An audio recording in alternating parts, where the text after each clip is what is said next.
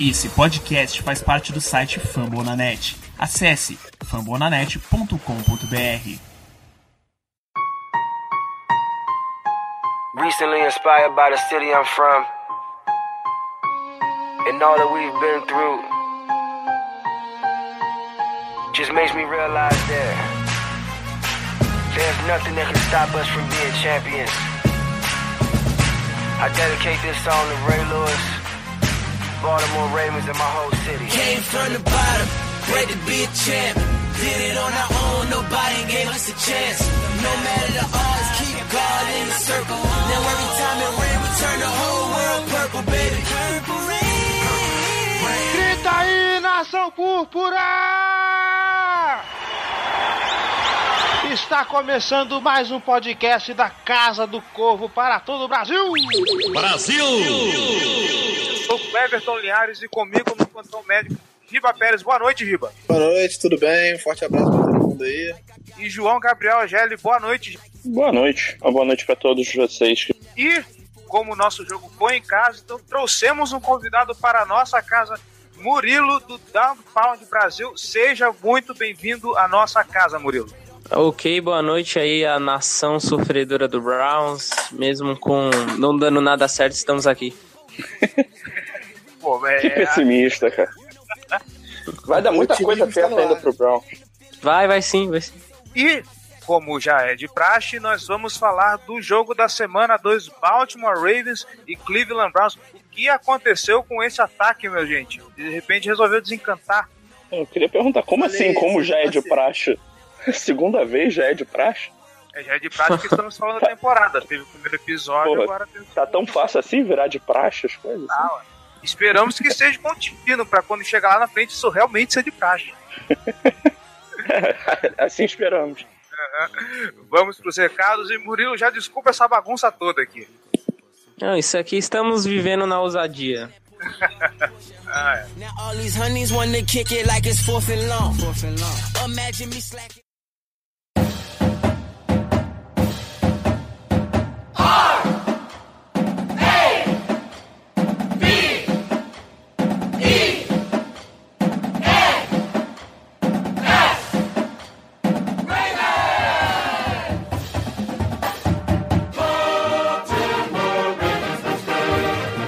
vamos para, primeiramente, os anúncios apoia.se barra Casa do Corvo. Lembre-se, com apenas um real você pode ajudar esse projeto a crescer, se tornar muito maior. Estamos com planos muito bacanas para isso aqui. E eu queria fazer um disclaimer. A todos vocês que são apoiadores, aqueles que escutam a gente, que deixaram de apoiar, é, sobre as recompensas. É, eu estive com uns, uns pequenos problemas aí com a transição dos apoios do Apoia-se para a conta desse podcast. É por isso que eu ainda não passei para frente todas as recompensas devidas de acordo com as faixas. Então eu peço desculpas às pessoas que por acaso deixaram de apoiar porque não nada ainda, e aqueles que estão apoiando que é, ainda se perguntam onde estão as recompensas, vai começar a correr tudo a partir de agora desse mês, quiçá a partir desse episódio. Aproveitando isso, eu gostaria de dizer que eu acaba de abrir o Boteco do Corvo. O que, que é o Boteco do Corvo para você? que Meu está Deus. é para manter o padrão do nome. O que, que é o Boteco do Corvo? É o nosso grupo secreto no Facebook para você, apoiador, onde vamos tentar disponibilizar conteúdo exclusivo, é, discussões do time, no geral, aquele lugarzinho maroto para você, apoiador, para galera na faixa de 10 reais para cima. Então você vai ter acesso a conteúdo exclusivo nosso através deste grupo secreto, certo? Bom, agora que você falou do grupo, ele não é mais secreto, né? Não, é secreto porque só os apoiadores que vão ter acesso. Agora você já revelou o segredo. Não é É, secreto, cara. não é secreto nesse Acabou nível. O segredo. secreto que eu falo é que ele é exclusivo da galera do apoia Vocês entenderam. Tem que ser chato. né? Sempre. Seguindo em frente, nossas redes sociais, facebook.com.br Casa do Corvo BR, nossos twitters, arroba Casa do Corvo, arroba BearRavensBra, arroba JGGL e Murilo, me corrija se eu errar, arroba DogPoundBR, certo? Dá alguém pode BR, tá certo. E como nós cobramos semana passada, senhoras e senhores, nós temos recados dessa vez. O pessoal resolveu comentar. Aí, finalmente. Pode mandar um aleluia na edição, hein? Por favor.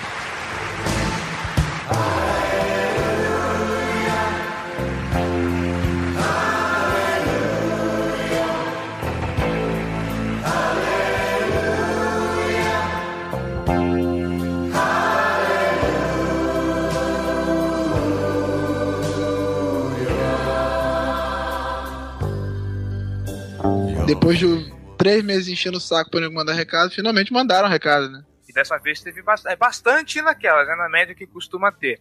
Livre e Vamos- espontânea pressão. livre e espontânea pressão. Vamos primeiro para o Fumble na net. O Christian manda o seguinte: Como é bom ter uma defesa forte novamente. E se quisermos playoffs, não podemos nem pensar em perder os jogos para os Bengals ou para os Browns. Bom, por enquanto estamos 2-0, né? É, não. A gente fez o, a gente fez o dever de casa, apesar do primeiro jogo não ter sido em casa, a gente fez o dever de casa no início da temporada. A gente chegou na divisão, pegamos os dois times mais fracos da divisão e ganhamos o jogo, pronto. Era o que a gente tinha que fazer se a gente quer sonhar com playoff. Então, por enquanto, tá tudo certo. Isso aí. O Alexandre manda o seguinte: parabéns, pessoal, podcast muito bom. Finalmente temos um perfil ativo com conteúdo de qualidade sobre os Ravens. Vocês merecem muito mais visualizações e acredito que alcancem, já que tem muitos torcedores do Ravens no Brasil. Alexandre, fica aí a missão a você para divulgar o nosso podcast aos outros torcedores que você conhece. Ok? Sempre. E já que ele tá falando de perfil Leve a ativo- palavra da casa do corvo adiante. Amém. Aleluia, irmão. E já que ele está falando sobre perfil ativo, não se esqueçam também de seguir o B Ravens Bra e não esqueçam dos nossos rivais de divisão, já que o Murilo está aqui, reforço, arroba DogPoundBR para você curtir notícias do Cleveland Brown, saber o que está acontecendo em Cleveland. Tem que reforçar mesmo. graça são-. Não, dá pra cornetar lá, mas, pô, quatro anos nesse trabalho tem que reforçar mesmo. É, o trabalho de vocês é muito maneiro. Vocês têm muito, muito. Tem bastante gente acompanhando, é legal. O Dog Pound é bem legal e estão sempre interagindo com o pessoal no Twitter. É legal, assim, tá por dentro das notícias do Browns. E um pouquinho da desgraça deles também é bom, né? Ai, meu Deus do céu. Ô, ô, Murilo, Oi. aproveitando o ensejo, corre um boato nas interwebs aí que o, o Dog Pound BR tá para dar um kickoff no podcast aí. Então, a gente já tá com esse projeto. Eu espero que até o, a metade da temporada a gente já tenha já o podcast episódio 1 já. O podcast da depressão. Ai, meu Deus. O, o Cleverton tem as fontes internas aí, o negócio tá Não, é coisas que correm pelas interwebs, cara. É, cheio das informações. Assim, pelo mundo do futebol americano. exatamente. O Júlio Medeiros, ele mesmo, o grande Júlio, que tá sempre aí com a gente. que adora o Flaco. rapaziada, meus parabéns. Ótimo podcast, excelentes observações sobre os Ravens. Créditos ao Giba e ao Gelli, que eu só sei falar bobagem aqui.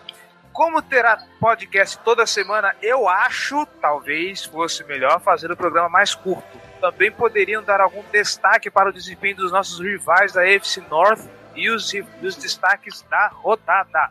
Boa, sugestões, gostamos. Sobre o programa curto, é, o, o Júlio me incentivou a fazer o seguinte: no post desse programa, nós vamos deixar o tempo de cada bloco, o minuto onde começa cada bloco. Se você não tiver a fim de ouvir recado, ou se você não tiver a fim de ouvir as perguntas, nós vamos deixar o tempo de cada bloco começa para você otimizar a sua experiência ao escutar esse e os próximos programas aqui para frente, ok? Até porque nem todo mundo tem tempo de ficar escutando uma hora e meia seguida de podcast, então temos que pensar na torcida. Principalmente Porra, quem mora em cidade passo pequena. meus né? dias. Eu passo meus dias escutando podcast. Ah, você é outra classe de pessoa, né, gente? Você, né? Não, mas principalmente quem mora em cidade pequena. Porque quem mora em cidade grande, normalmente você gasta 3 horas no trânsito por dia. Então você pode ouvir um podcast, Exatamente. um- dormir. Mas quem mora em Tá, cidade eu- pequena, que vai de um lugar para outro rápido, É, na ida pro, pra, pro trabalho, eu escutei o- o- dois podcasts sobre o draft. Na volta agora para casa, da faculdade para casa, eu escutei podcast sobre séries. Então, podcasts são parte presente da minha vida. Olha aí. E o seu podcast sobre MMA também, né? É, mas esse eu não gravo há muito tempo. Mas esse, esse eu vi. É, não, esse eu vi hoje também no trabalho. Seguindo em frente, Kaique Coelho, mais um, um episódio excelente. Parabéns para a equipe, que o trabalho de vocês se estenda por muitas temporadas e cresça cada vez mais. Podcastzão da porra, bicho. Isso aí, valeu, Kaique. Kaique mandou uma pergunta desafiadora essa semana, que a gente vai fazer no final do programa, mas Eita, pergunta caralho. que desafiou a habilidade de pesquisa. Foi ele que mandou a pergunta, né? Não foi o Raul, não? Ah, então corta essa parte. Não, não sei. Eu, eu, acho que Eu não foi, sei, mano. eu não sei se foi ele ou se foi o Raul. Não tenho a menor ideia. Eu posso até pesquisar enquanto vocês falam. Seguindo em frente no nosso e-mail casa do corvo gmail.com você pode mandar também seus elogios, sugestões, dúvidas ou críticas. O Igor Túlio manda pra gente. Como esperado, esse jogo contra o Browns não foi fácil. Acho que ocorreu um equilíbrio maior entre ataque e defesa, ou seja, o ataque jogou melhor que o primeiro jogo e a defesa jogou pior do que jogou contra a Cincinnati. Não que isso seja ruim, pois no primeiro jogo a defesa foi espetacular, mas no jogo desse domingo foram muitos vacilos, deixando acontecer big plays. Tem um número interessante sobre big plays nesse jogo que eu vou falar mais pra frente. Sobre a defesa, eu só queria dizer que o Suggs, Mosley e o e Errol jogam demais. O Flaco deu uma boa evoluída em uma semana, acho que ele conseguiu conectar bons passes, tirando aquela interceptação que claramente é contra a comunicação. Eu só tenho a percepção de que na maioria das vezes ele está lançando em movimento, e isso se dá em sua grande maioria por culpa da linha ofensiva que não consegue criar um pocket, e agora a situação piorou porque o Yanda está fora da temporada e o jogo corrido não engatou tão bem, mas isso é normal de ocorrer. Enfim, foi um bom jogo para o time pegar o embalo da temporada, mas agora os desafios só vão ficando maiores e o time precisa estar preparado para ganhar esses tipos de jogos. Agora é, é pegar o navio até Londres e conseguir sair de lá com 3-0. Ufa! É, eu discordo, assim, em parte, claro, na parte de, de- do Pocket. Nesse jogo especificamente, a, a linha ofensiva conseguiu dar tempo pro Flaco e até por isso ele jogou bem. Ele terminou o jogo com um rating de 97.3 ou no- 93.7, se eu não me engano. Ele teve mais de 200 jardas, ele teve dois touchdowns. Então ele fez um bom jogo, ele tava plantando o pé na hora de lançar, ele lançar aqueles passes fortes, aqueles passes bem lançados novamente. Então é, é isso, assim, a, a atuação da linha ofensiva foi muito boa nesse jogo. Tanto que, se você olhar os- as estatísticas, de, as notas de linha ofensiva da- do, do Pro Football Focus nessa semana, nossa linha ofensiva foi o destaque em quase todos os setores. Então, eu acho que ne- nessa semana mudou isso um pouco, mas ainda há preocupações. E aí a liberdade de pocket e a falta do Miles Garrett. Que a gente esperava que o Big Ben e o Flacco teriam menos paz durante a- esses dois primeiros jogos e não foi isso que aconteceu. É, o Miles Garrett certamente faz muita falta na pressão, na pressão do time do Browns. Assim, se, se você contava, o time contava com ele para pressionar os quarterbacks, para derrubar eles, não ter ele é, é é- faz falta. Mas acho que ele deve voltar agora, talvez na, na próxima semana, né?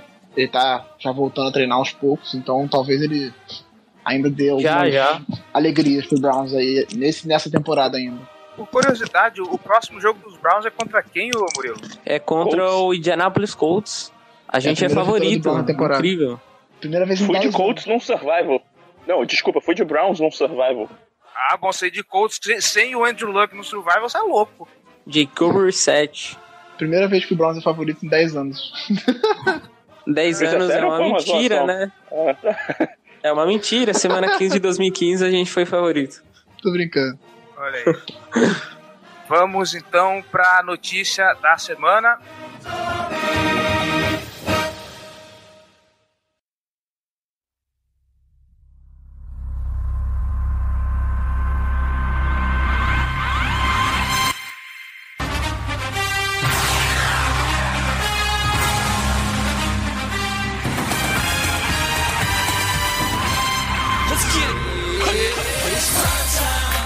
Senhores, é, nosso querido Yanda está machucado e com isso subimos um cidadão do Practice Squad pro time principal.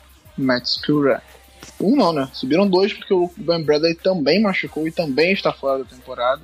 Verdade. Então subiu, subiu o Matt Skura e subiu um outro jogador de linha ofensiva também, que esse veio de fora, ele nem subiu do practice squad, ele foi contratado. Mas é aquilo, o, o, o Skura, ninguém na liga vai manter o nível do Yanda. Sim. Não existe, a gente não vai encontrar ninguém para manter o nível dele. Mas o, o Skura fez um trabalho bem decente durante a pré-temporada. Ele pode ser ali o reserva do, do Baxton, que é quem vai entrar agora no lugar do Yanda, ou até brigar pela vaga, quem sabe. São três jogadores disputando a vaga do Yanda. É o Bergstrom, o Illuminor, que foi elogi- elogiado bastante pelo Harbour essa semana, e o próprio Escura, que subiu. Então são, os três vão brigar pela vaga que ficou do, do Yanda, que vai fazer muita falta. Nada do Boanco? Vai ficar de reserva do Jensen mesmo? É, o Boanco é o center reserva, eu acho. Acho que ele não vai ele não tá nessa disputa, não. É, o Bergstrom foi muito mal, né? Ah, o primeiro snap dele no. Quando, assim que o Yana saiu, ele entrou. O primeiro snap o cara passou reto por ele, ele nem encostou no, no jogador de linha defensiva do Browns. Assim, já, já entrei em desespero no momento. É, esse é o tipo de coisas que eu perco vendo só pelo condensado. É, é só uma, uma perguntinha rápida. Essa semana quem anda, o Brandon Williams. Brandon Williams, o Max Williams também saiu machucado. E o Terence West também saiu machucado. Nenhum deles treinou hoje. Quer dizer, falar hoje é complicado, né? Nenhum deles treinou nessa, nesse primeiro treino em Londres, nenhum deles treinou. É, apa- aparentemente, o, o Harbaugh falou que não são lesões de long term, que eles chamam, né? De, muito, de um período longo. Só que. O que, que é um período longo, assim? Seis semanas é um período longo. Mas se você perder o Brandon Williams por seis semanas, enfrentando é, Steelers, enfrentando o Fournette agora essa semana, é complicado também. É, o time vai bem desfalcado agora. Pra passar essa turma aí vai ser É. difícil. É, quando, a partir do momento que o cara diz que não é longo, eu espero que eles voltem até duas semanas no máximo. Pois é. Na minha cabeça é isso. Ele perde um jogo, no jogo seguinte ele tá de volta. Agora, Vamos Mas, Ah, talvez isso. nem perca. Talvez nem perca. bom, O, o- a surpresa, a, a notícia surpreendente é que o Campanaro também não treinou por causa do um tornozelo. eu mais não diga. Sério? Acho que é o jogador que menos treina no Planta Terra. Ele passa a semana inteira machucado e no dia do jogo ele volta, vai lá, joga os retornos lá e tá pronto. Miguezão, miguezão. É o famoso chinelinho, é o Roger Flores. É o Roger Flores do, do, do Ravens. É, é, o Joanete. Felipe, Felipe era mestre nessa aí também. E Felipe? Aquele que. migué assim, pô. Pô, o Felipe que jogou no, no Vasco, Flamengo, Fluminense. Ah, verdade, ele era O, amigo. Felipe, o apelido dele era Felipe Chinelinho. Vamos então pro giro da rodada. Na quinta-feira, Texans 13, Bengals 9. Estamos todos felizes com esse resultado. No domingo, Bears 7, Buccaneers 29, Vikings 9, Steelers 26, Patriots 36, Saints 20, Eagles 20, Chiefs 27, Titans 37, Jaguars 16, Cardinals 16, Colts 13, Bills 3, Panthers 9. Calcule esse jogo, hein, amiguinho? Porra! Deve ter sido um ótimo jogo. Que sofrimento. Me- melhor que muito Thursday Night Football por aí, hein? Ah, dá muito O difícil. Thursday né? Night Football foi bem sofrido. Quase sempre, é bem sofrido. É, assim, nossa. O Thursday Night Esse- Football devia esse- acabar. Esse de quinta-feira, de agora, dessa quinta agora, vai ser também uma, uma emoção, assim. Ah, o jogo. Eu acho, eu acho que o jogo é bem melhor do que o da semana passada, cara. Tem Não, meus pô. Na semana passada teve o Ca- o Deshaun Watson. Watson. correndo 40 jardas pra TD, cara. Aquilo ali foi maravilhoso. 50. 50, nossa, ainda. Jets 20, Raiders 45, Dolphins 19, Chargers 17, San Francisco 49ers 9, Seahawks 12, meu Deus do céu. Redskins 27, Rams 20, Cowboys 17, Broncos 42, Packers 23, Falcons 34 e na segunda-feira no Monday Night Football Lions 24, New York Giants 10. A grande Esse- verdade é que essa rodada foi uma merda. Essa Horrível. rodada foi, foi estranha e foi, tiveram alguns resultados surpreendentes. Acho que o, mais, o maior deles é o Broncos. Eu fiquei assustado com a partida que fez a defesa do Broncos contra o Cowboys. Assim. Não é simples você botar pressão no, no Dak Prescott com aquela linha ofensiva como eles botaram. O que jogou a defesa do Broncos nesse jogo, meu Deus do céu. Amigo, Sim, foi, foi um baita de um jogo do Broncos, cara. E o ataque também me surpreendeu. Eu não esperava que o Trevor Simeon começasse tão bem a temporada. Pois é. CJ Anderson pontuou pra caralho no Fantasy e o. O CJ Anderson é muito bom, cara. Não, mas Ele passa muito por baixo do absurdo. radar, ele é muito bom, cara. Não, mas dessa vez ele foi absurdo, foi estranho. E. Não, o, pro- o problema dele são, são as lesões, né? Ele, ele machuca com certa frequência, mas ele é muito bom. Pois é. Tom Brady teve mais jardas corridas do que o, o Ezekiel Elliott, né? Isso E o o Nick Elliott- teve mais jardas. Irresponsabilidade. Foi, Murilo? Muito gordo, muito gordo. Isso fez bem mal pro meu fantasy, eu fiquei bem triste. Eu também perdi jogo por causa disso. Bom, vamos pra pauta, gente.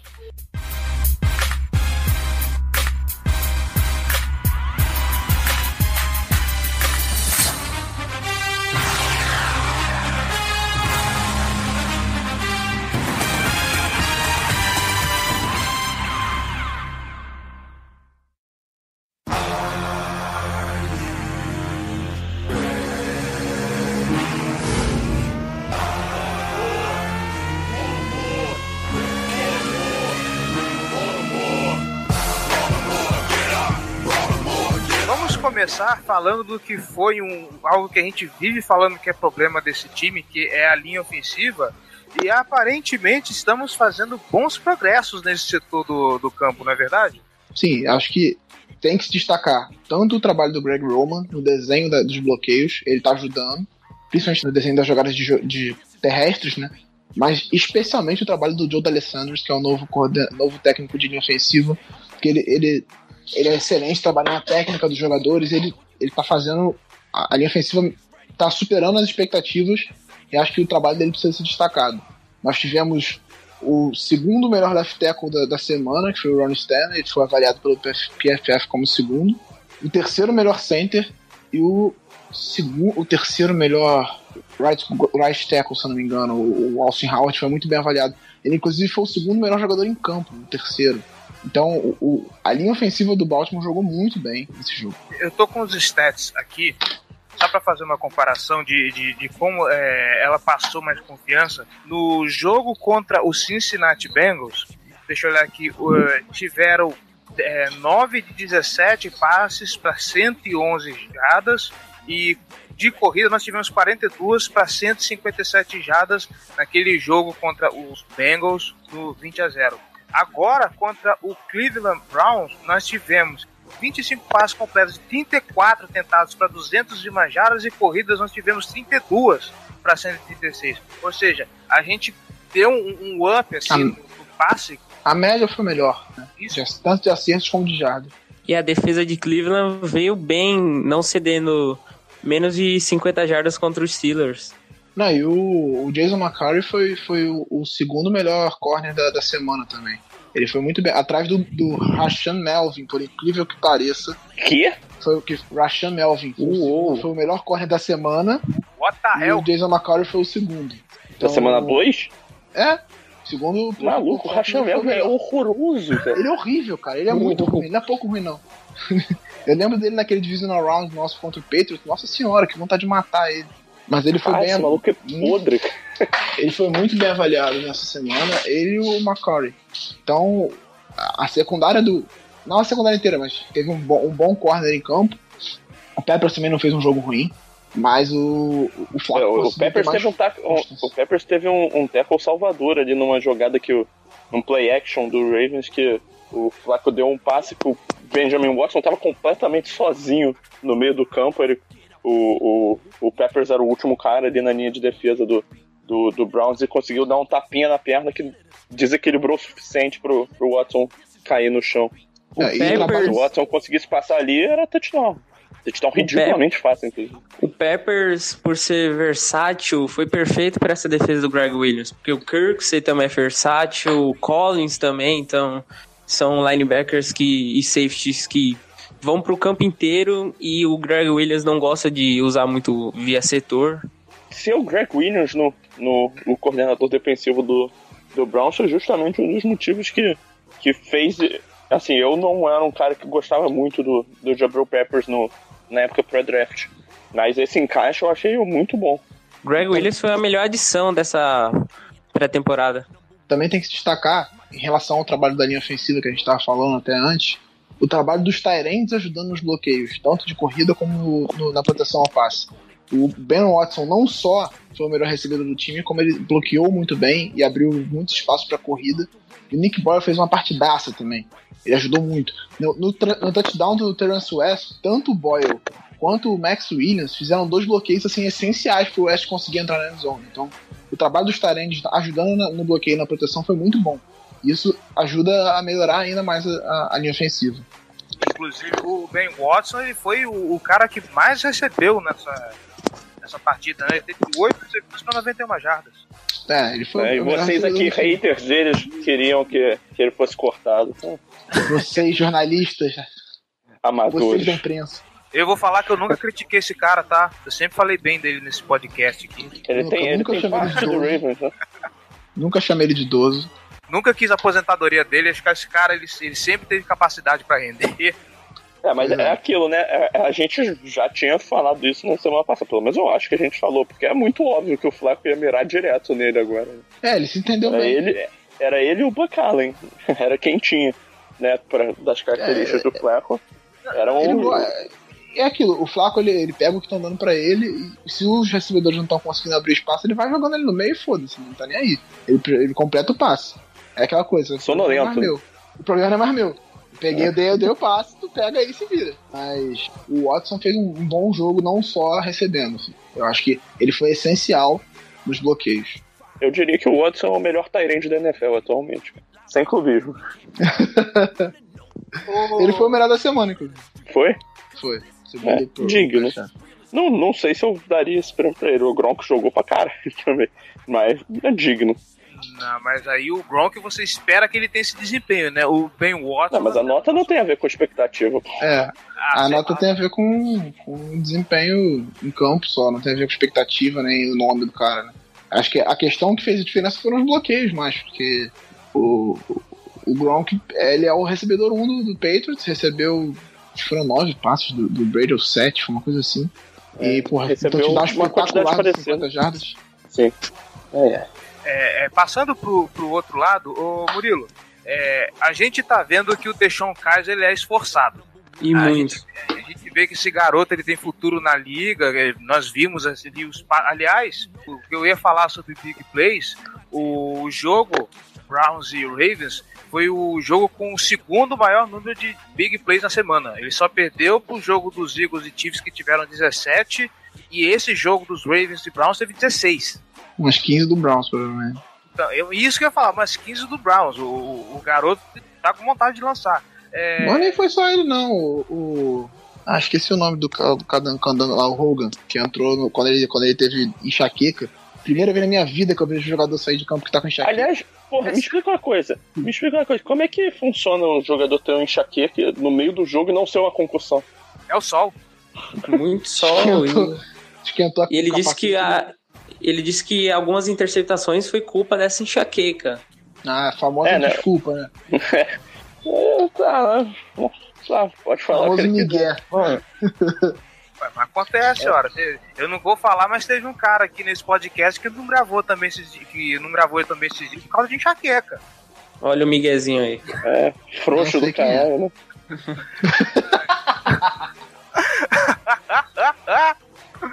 Não, o, o Kaiser é esforçado e assim, eu não vou considerar esse jogo, ele é um calouro, mas essa, essa estatística aqui que eu vou passar dos wide receivers, do corpo de wide receivers durante essas duas semanas. 36 passes tentados, apenas 19 recepções, 231 jardas, dois drops, um touchdown, apenas quatro interceptações. A média do corpo de wide receivers, 1.1 jardas por rota corrida. O, resumindo, o Kaiser não tem corpo de receiver. O Corey Coleman agora quebrou a mão. O Brit tá sendo dinheiro jogado no lixo, vai virar um Dwayne Bowie da vida. E o resto da- do corpo são jogadores de practice squad, jogadores medianos. Aliás, o Coleman, o Coleman adora machucar contra o Ravens. Segundo ano. Machucar a mão. que- Segundo ano seguinte que a gente fode a mão. dele. Apenas a mão. É, quem apareceu bem ali depois foi, foi o Rashard Riggins, né? Que é- Partidaço. parece que agora ele vai, vai ser o wide receiver 1, né? Vai ser o, o Jordan Leslie, voltou também do practice squad. É, e, pô, eu tô, tô gostando da participação até do, do Seth DeValve. é ótimo bloqueando e eu espero ele mais bloqueando e o Nijoko sendo o cara mesmo da, do passe. É, sim, É, é, o Joko porque o- mostrou, mostrou qualidade, né? é, a recepção finalmente, dele foi muito boa.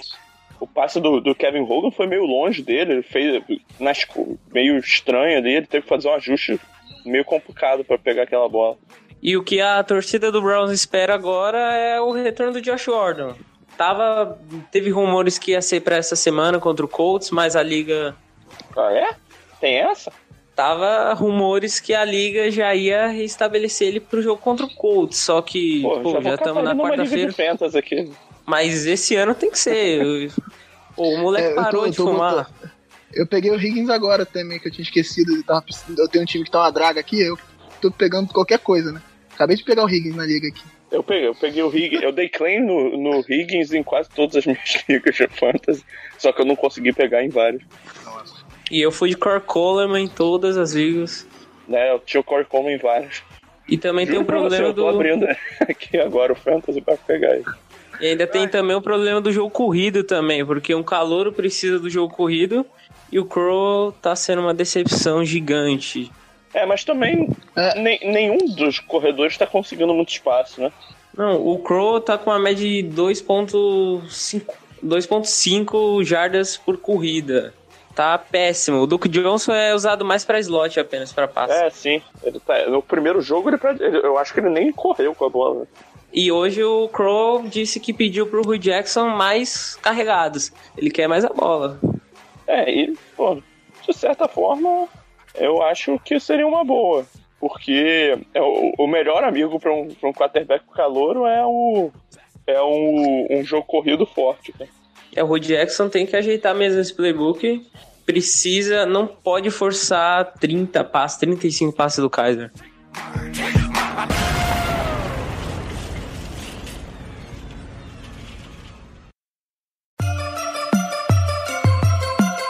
Black and purple, black and purple, black and purple, black and purple. Black and purple, black and purple, black and purple, black and purple. Buck Allen e o nosso querido Collins, que acabou de subir do practice squad veio pro fim do segundo jogo, foi bastante acionado. Os dois somando 21 é, tentativas de corrida para 108 jardas. É, eu estou besta de ver o desempenho do Collins nesse jogo. Não sei vocês. Cara, o, o, o foi aquilo que a gente falou. Com, com, a, com a lesão do Danny Woodhead, a gente esperava já que ele fosse ganhar mais espaço. Sim. E de fato foi o que aconteceu. Ele, ele, corre, ele correu bem, ele tava correndo bem já, ele tinha corrido bem na semana passada, e participou muito mais do jogo aéreo. E aí, especialmente quando sai o West, com uma, uma lesão leve, mas ele saiu do jogo, e aí o, o Allen virou o running back 1. E ele, ele pegou e foi. Ele foi bem, ele fez um bom jogo, especialmente a corrida que rendeu o touchdown do Mac, que era uma, uma jogada assim que tava meio morta, já ninguém esperava nada. É, uma Ah, jogada foi do- despretensiosa pra queimar relógio mesmo, pra acabar o, o primeiro tempo. O único É, não, propósito é- ali era isso. até criticaram a opção do Ravens de não chutar na hora, e aí foi conseguiu 30, acho que foi 37 jardas ali. Foram Parou na 37 linha de jardas e parou no de um. É, e o Flaco achou o McLean depois pro touchdown. Então, ele, ele foi muito importante. E, cara, eu gosto, eu gosto do, do Allen desde o tempo, no, no- a temporada dele de calor. Ele, foi, ele teve um bom desempenho, ele correu bem com a bola, ele, tinha algum, ele teve alguns problemas com fumble só, mas ele fez um, ele correu bem e ele recebia bem saindo do backfield. Inclusive, os primeiros touchdowns dele foram recebendo. Ele só teve um corrido, se eu não me engano, e dois recebendo. Então, ele era um cara interessante. Uma peça interessante que eu não entendi porque que ele não foi usado ano passado. Principalmente porque o, o Dixon só voltou ao time na semana 7, por causa da, da suspensão, do- do- da lesão. Ele teve uma lesão no joelho, começou a temporada na PUP e ele só pôde entrar na semana 7. E aí, o, Dix, o, o, o Allen não foi usado. Não foi usado em nenhum momento da temporada, praticamente. Mas eu, eu gosto dele, eu acho um bom jogador. E acho que ele pode evoluir. Principalmente se o West não jogar, ele pode ser uma boa arma nesse jogo. O Collins também fez um bom jogo, cara. Assim, te salva o fumble dele, que foi um mole, de- um mole assim, que não pode acontecer. Ele tentou forçar pra ganhar a jarda, se descuidou da bola e perdeu. Ele tava fazendo um excelente jogo. Cada corrida que ele tentava, ele ganhava 5, 6, 7 jardas. Então, ele mostrou qualidade ali. O eu gostei muito do Collins correndo, cara. Acho que ele fe- fez um bom trabalho. O grande problema dele, cara, é que não consegue segurar a porra da bola, cara. Pô, é o, meu, é o motivo É. que fez ele ser cortado do, do Seahawks. É o motivo que, porra, vai fazer com que ele acabe não, não, não vendo o campo com frequência, mesmo tendo um, um- um desempenho muito bom nesse começo. Quebrou tackles, fe- foi bem decisivo na- nas leituras dele. Porra, cara. É, e aí, pô, sofrer aquele fumble ali. É, ele vai, bobo, ele vai né? ter outra chance agora, né? Ele vai ter outra chance agora, provavelmente, nesse jogo. Principalmente se o West não jogar, ele deve ter uma boa quantidade de carregadas. Mas, assim, ele precisa mostrar que ele, que ele é um cara seguro. Se tem uma coisa que o Harbour não tolera em running back é, é fumble, assim. Eu achei, eu achei até que foi surpreendente. Cada seguinte ao fumble, assim, a jogada de ataque seguinte ao fumble, ele, ele chamou uma corrida do, do Collins, assim, tipo, pra passar confiança pro cara. Porque normalmente ele bota o cara na casa do cachorro. Ele fez isso com, com o Allen na temporada de, de calor dele. Ele sofreu, sofreu um fumble e foi pra casinha do cachorro. Então, ele, ele, ele gostou do que ele viu, apesar do fumble, e vai dar uma chance, mas aquilo, né? O cara tem que aproveitar.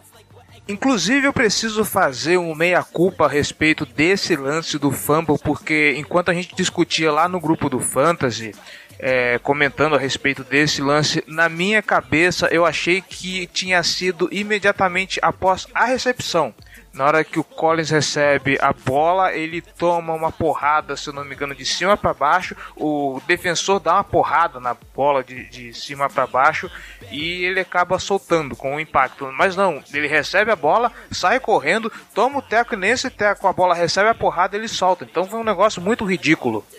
É, ele. ele o, o, o Matthews não ajudou, porque ele fez um bloqueio patético no, no cara que deu o teco primeiro. E aí o cara pegou o pé dele, ele tentou girar em cima do cara e, e abriu o braço. No que ele abriu o braço, ele tomou a pancada, soltou a bola. Não, não pode acontecer. Não pode. Não pode ser descuidado com a bola. É melhor você deixar de ganhar uma, duas ou três jardas do que correr o risco de sofrer um fumble. Então, ele, ele não, isso não pode acontecer. Aproveitando que estamos falando de vacilos, eu queria chamar a atenção para um número. Murilo, 11 pênaltis para 65 jardas cedidas. Essa linha dos Browns, meu Deus, por um momento eu achei que nós estávamos enfrentando o Baltimore Ravens de tanta falta que essa linha fez. É Isso é vindo desde a última temporada a irresponsabilidade dessa linha ofensiva. É muita penalidade. Olha que a gente tem Zettler, o, Tretter, o Joey Thomas, caras experientes na offense line. E mesmo assim, a irresponsabilidade. E isso ferra demais o drive. Tem campanhas que o Kaiser tem uma terceira para dois, uma terceira para cinco, já vira uma complicação. Ah, não. Ter, terceira descida longa com QB calor é pedir para virar tragédia, né? Foi o que aconteceu, inclusive, no fumble dele, no, no primeiro sec do Suggs, assim. Ele era uma terceira para sete, se eu não me engano. Teve um false start, virou uma terceira para 12. Ele segurou demais a bola, na hora que ele foi passar, veio a mãozinha do Suggs e soltou a bola dele. Então, E É, esse esse, é o grande negócio. defesa do, esse é o grande defeito do Kaiser até agora. Ele tá muito lento nas leituras dele, tá segurando muito a bola. Os segundos que ele tá aprendendo a bola, 3 segundos. Isso na liga é, é a morte. Só ele com 3 segundos segurando a bola pra passe. por melhor que sua linha ofensiva seja, não adianta você ficar segurando demais a bola. Você tem que fazer a leitura e encontrar. É, é, o extremo oposto é o Flaco. O Flaco, lê, a primeira leitura que ele faz, ele solta a bola. É, É. assim também. E- Ele pode ter um pouquinho mais de paciência, mas o, o Kaiser tá tendo paciência demais. É, a função da linha ofensiva é basicamente, na- no, no bloqueio pro passe, é basicamente segurar o, o, o pass rush por 2 a 3 segundos, cara. Não tem como segurar muito mais que isso. Assim, é, naturalmente é assim que funciona. Pois E é. o Kaiser Se até você- agora é o único quarterback com 3 segundos. Dos 32 Ah, quarterbacks. Trabalho de, de proteção do passe da, da linha ofensiva do Browns é- foi bom, cara. Porque eles dificultaram muito a pressão. Mas a maioria dos sacks que ele sofreu até agora foi porque ele segurou demais a bola. Então, a, a linha é segura, a linha protege, ele fica segurando a bola até ele sofrer o sec. Foi assim que aconteceu no primeiro, no primeiro sec desse, desse jogo, foi assim que aconteceu contra os Steelers na maior parte das vezes também. Então, a linha tá, tá jogando bem, mas, assim, claro, como é uma linha quase inteiramente nova, foram dois titulares novos, ou foram, não sei se foram mais de dois, mas enfim. Tem o Travis, tem o Zeitler, então é uma coisa, uma questão de entrosamento, levar um tempinho assim pra todo mundo se entender. Mas o, o Kaiser precisa ser um pouco mais gelógio nessas leituras também. E pra você ter uma ideia, contra os Steelers, dos 7 sacks que ele tomou, 5 foram culpa da demora do Kaiser. Apenas dois foram erros individuais da, da OL.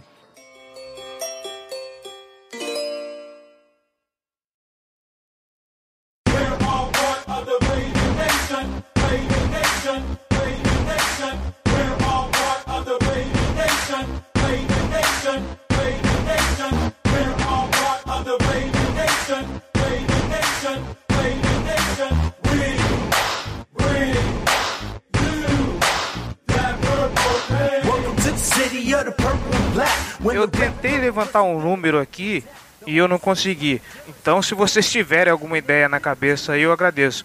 É, há quanto tempo, o- ou pelo menos qual time já conseguiu 10 turnovers em dois jogos, cara? O- Essa, essa quantidade de turnovers do que os os Ravens estão obtendo tá demais, cara.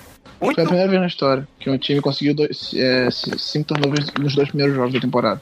10 eu não sei, mas foi a primeira vez que o- um time conseguiu 5 e 5 nos dois primeiros jogos da temporada. É, mas eu tô decepcionado um pouco com essa defesa. Como assim não, não conseguiu nenhum touchdown nem retornando um desses turnovers? Ah, aí, né? Não, mas isso, isso tem sido um, um tópico desde o ano passado, assim. Que a gente tem alguns bons turnovers, não teve pick six, não teve fumble retornado. Ano passado teve, teve só bloqueio de, de punch retornado para TD, mas fumble forçado para touchdown e pick six não teve. E é, em 2015 ia ter uma do Jimmy Smith contra o Big Ben, que foi anulada por um holding do, do Brandon Williams. Ia ter que botar esses caras pra treinar, né? Mas, assim, os turnovers são. Eles estão mascarando um pouco a, a falta de dominância da defesa, porque a defesa não tá conseguindo controlar, forçar tanto o out quanto forçava no passado. Assim. Em termos de jardas, está sofrendo um pouco mais, dando um pouco mais de espaço para para big play, como aconteceu agora com o Browns, a jogada do, do Njoku, a jogada do, do Duke Johnson. Mas, e, e, na hora é aquela coisa, tá envergando, mas não tá quebrando. Tá deixando os caras chegarem lá quase na porta e turnover, deceptação, fumble. Mas não traz segurança, mas impressiona a quantidade de turnover que tá forçando a defesa, assim. E é, era uma coisa que a gente até falava no episódio passado. O, o Dan Pease ia, ia aproveitar o fato do, do Kaiser ser calouro e passar o máximo de leituras diferentes para ele para confundir ele. E aparentemente deu certo, porque das interceptações dele, a maior parte delas não aconteceu em, em, situações de pressão que ele teve que acelerar o passe. Aconteceu em erros de leitura dele que ele lançou a bola errada. A interceptação da Red Zone tava 3 e 1 e o receiver passando pelo fundo e o Kaiser tentou ali no meio. Pois é, do Web, né? E, e, ele, além dele forçar o passe no, no, jogador que estava melhor marcado, ele enderrou o passe. O passe foi atrás, caiu no colo do Web. Mas e foram, foram erros de leitura. Que já tava, que já tava fazendo um movimento para ir atacar aquele meio. Leitura primária de calor. Pois é. Então, foi, foi, é uma coisa que se esperava que acontecesse e de fato aconteceu. Eles, eles fizeram o máximo para confundir o Kaiser e conseguiram. Ô, ô, Giba, então eu vou insistir no que eu falei no programa passado. Não existe um pouco de falha na defesa em parar o passe, porque a corrida a gente sabe que se alguém do ataque peidar, o pum não passa pela linha, pela linha defensiva. Isso aí a gente já sabe, o jogo corrido está garantido. Eu ainda acho que falta um pouco de precisão para bloquear o passe. É, é uma, é uma secundária muito forte, principalmente com o Tony Jefferson chegando ali para fechar o meio, mas nesse jogo especialmente, se você for ver assim, o índice de marcação do, do, dos corners, por exemplo, foram muito bons. A maior parte dos passes foram pelo meio do campo. Então foi, foram erros de cobertura do CJ Mosley e do Correia e do Webb, que também não foi muito bem. Mas o, o, o Jimmy Smith não permitiu nenhum passe. Foram só dois passes tentados na direção dele pelos quarterbacks do Browns, nenhum passe completo. Só, ele só, só se deu jardas porque ele fez uma falta de contato legal com o capacete. O Brandon Carr ele cedeu três recepções para 37 jardas em 10 passos tentados na direção dele.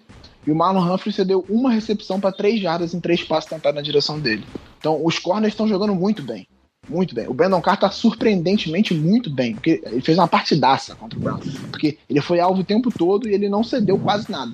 Mas no meio do campo, a gente, a gente cedeu muita coisa para eles. Assim. Big plays no meio do campo, com marcação do, dos safeties, com marcação do, dos, dos linebackers eles, eles deram mole nesse jogo.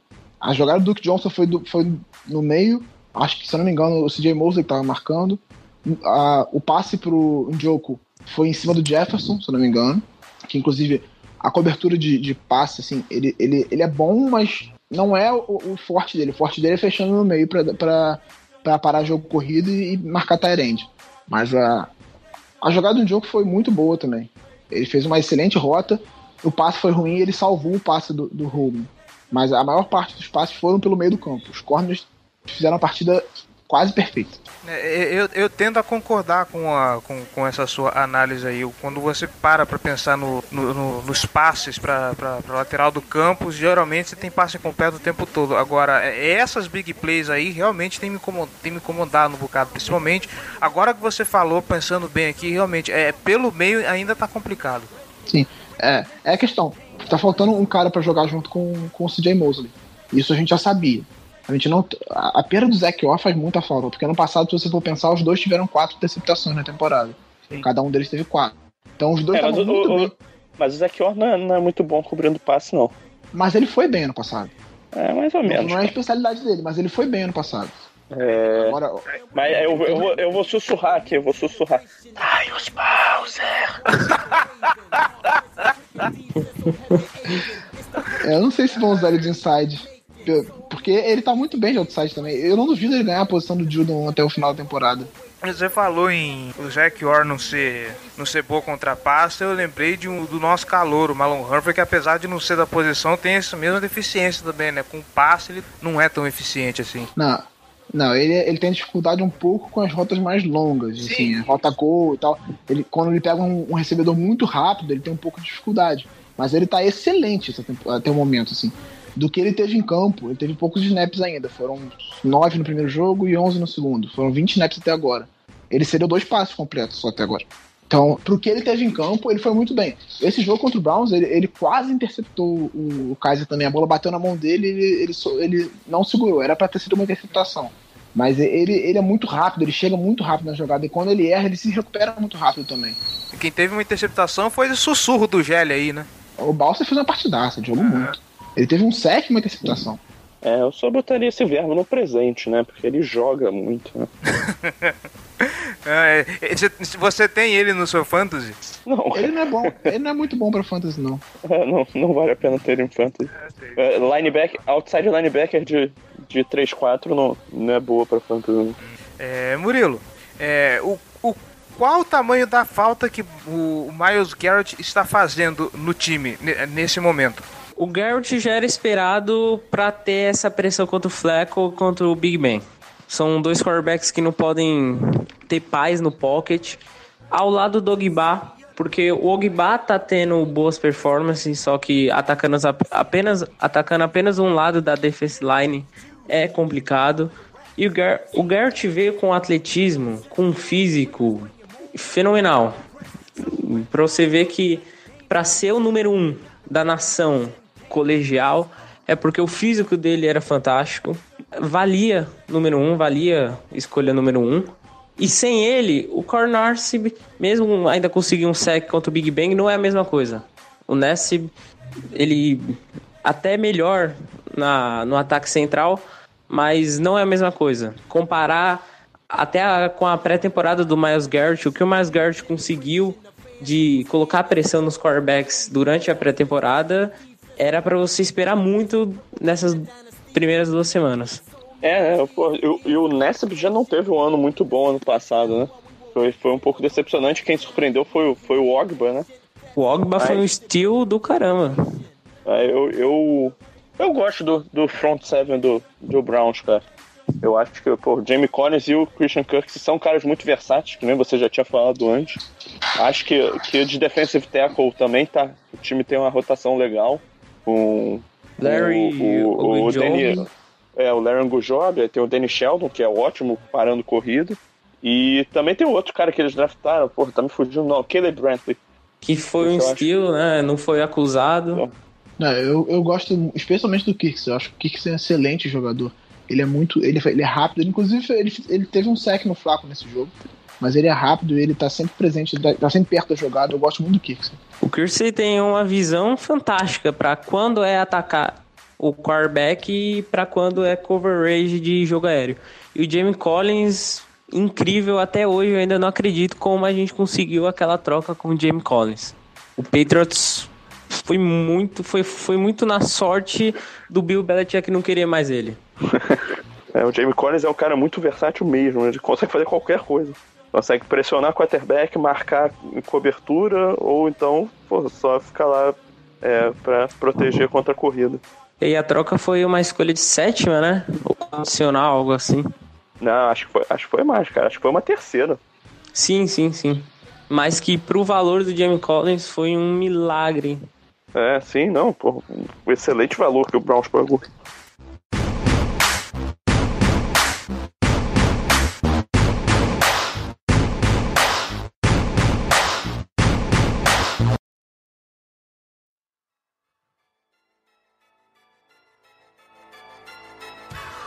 It's game time.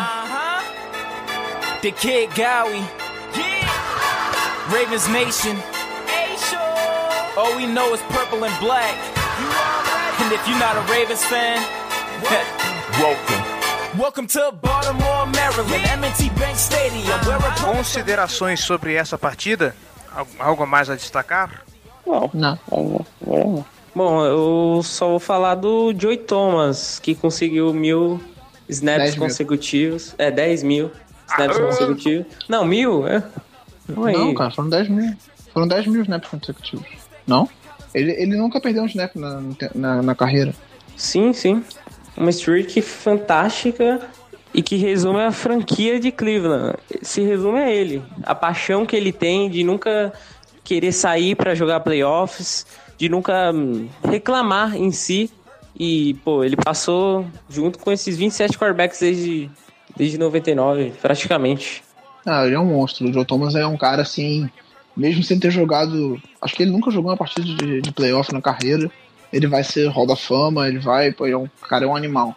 Até falei na temporada por- passada, chega a ser comovente você ver ele se dedicando enquanto tá todo mundo entregando a paçoca no, na- no resto ofensivo, ele tá lá segurando o bloqueio dele sem o menor problema, o cara é um monstro. E por isso que eu torço tanto pra ele ainda disputar um jogo de playoffs. É um cara que merece demais. E essa streak aí vai ser complicada de alguém chegar, porque lesão é algo que ninguém escolhe. Você pode chegar, sei lá, 500 snaps seguidos e você não sabe. Você não sabe se vai vir uma pancada na coxa e você vai ter que sair, uma concussão. Não, e, e é aquilo. Não precisa nem ser uma lesão, uma pancada assim que você cai, sente dor e fica um snap fora. Ele não ficou um snap fora. Isso é, porra, é absurdo. Sim, não e- sente dor, assim, é, porra, monstro. E também tem o lado do cansaço também, sei lá, você tá numa sequência ali, você só quer um, um snap pra descansar e mesmo assim ele não pede pra sair. É, né, nem pra torcer um pezinho, assim, pô. Pode zicar, É, não. suspeito. Que Protocolo tem torcedor deve estar zicando. Não, o, o mais, o mais divertido dessa pré-temporada foi ele nomeando todos os quarterbacks que ele, que ele protegeu. Cara, ele é um show dentro e fora do campo. Muito, foi muito engraçado, eu vi essa porra. Ele, foi- ele foi nomeando assim, ele parava, não. aí pensava um pouco, aí lembrava, não, tem mais um. É uma dor no coração. É, eu Abraço vi, pro Johnny vi- Manziel aí. Eu vi ele hoje, acho que foi hoje, né? Pelo menos eu vi hoje. Ele fala uma história dele falando que ele já, porra, já protegeu um cara que ele nem sabia quem era, um QB que ele nem sabia quem era. É que o cara chegou no, no huddle, ele falou, pô, quem é você? O cara falou, ah, blá blá blá, sou eu, sou tal. Aí ele, pô, prazer tal, vamos lá. E é 10 mil snaps mesmo, confirmado. Acho, acho que era o Josh Johnson, o, o quarterback. É, o Josh Johnson foi muito na. Foi muito na hora, assim. Foi um- uma contração de practice squad na sexta para um jogo no domingo. O Josh Johnson que, que, que foi o, Josh Woodron da última temporada. Fez uma pré-temporada fantástica, todo mundo queria que ele fosse o backup do Flaco. E o Udon apareceu no Browns, não sei porquê. Uma semana e foi cortado de novo. Vamos parar de falar desse cara, pelo amor de Deus, gente. Seu, seu, seu ídolo. Ah, meu ídolo do cacete. Cara, não é possível que se eles deram o playbook pro Udon. Eu já tô de saco cheio dele. Chega. É, vamos vamos pro, pro bolão. Vai, vamos pro bolão. Dessa vez eu vou fazer diferente. Eu vou acrescentar aqui o, o, o próximo Ravens e Browns lá pra frente, lá na décima quinta, décima sexta rodada. O que, que vocês esperam que seja esse jogo? Pô, aí você tá querendo demais, né? Falta, sei lá, três meses pro jogo. eu faço- nem sei se o Flaco vai estar vivo até lá. Ô, louco! Pulou. Vai que o Woodron é o quarterback, né? Ah, não, Maria, não. Tá bom, tá bom, tá bom, tá bom. Vamos voltar para Jack, vamos voltar pro London Game então. Ah, mas eles ainda estão no Cruzeiro, não estão? Eu acho que não, não, eles viajam na Tá no Cruzeirão lá da. Cruzeiro, estão no Cruzeiro, acho que já estão no Cruzeiro, sim. Pô, o Cleverson Geve dá uma resposta séria, né? Não, é porque eu lembro do aquele japonesinho lá do, do Baltimore Sun, ele passou o calendário de viagem do- dos Ravens. E eu tava pensando, será que eles já estão indo pra Londres ou estão treinando aqui? É, isso eu não sei se eles já estão lá. Mas ok, Baltimore Ravens e Jacksonville Jaguars domingo 10 e meia da manhã. Cara, esse jogo tem, é a receita perfeita para um 0x0, cara. Caralho! Os dois, os dois ataques são muito pô, pedestres, né? Pô, não, não é, tem dificuldade para sair do lugar. É, é um sofrimento para eles andarem, enfrentando duas defesas excelentes. Ah, Eu acho que o, que o Ravens vai. Se já conseguiu cinco turnovers nesse jogo, eu espero também que consiga de novo um- uma quantidade boa. contra, contra um Blake Bortles, né? Mas a defesa precisa realmente aparecer porque andar, porque a gente tá usando muito o ataque terrestre e o, Miles Jack tá jogando muito, o Telvin Smith é muito bom, a linha defensiva do, do Jaguars é muito boa. Então, assim, o, o, é, o nosso jogo de corridas acho que vai ter trabalho. Do nosso ataque inteiro, eu acho que vai ter dificuldade para andar. Eu, eu espero, a não ser que as defesas coloquem é, os ataques em, em posições favora muito favoráveis, eu acho que vai ser um, um, jogo de pontuação baixa. Eu acho que o Boros vai decidir o jogo. Vai ser uma pick six dele que vai, que vai resolver pra gente. Vai ser um, um 10 a 10 a 7, talvez. O Boros no último período vai jogar demais. Não, mas é só quando é garbage time. Ele só joga muito no último período quando o jogo tá decidido. É verdade, é verdade. Olha, eu não vejo o outro placar possível a não ser esse que o Giba palpitou. Eu, eu, eu vou junto com vocês, Giba. Eu acho que vai ser um. Esse placar aí, cara. Assim, o que a gente falou sobre o, o jogo de, de, de Minnesota, é, eu, eu, vejo agora em Jacksonville. São duas defesas muito boas. A dos Ravens, obviamente, eu, eu vejo ela bem superior a de Jacksonville, lógico. E, e, e, dois ataques que eu não sei o que dizer.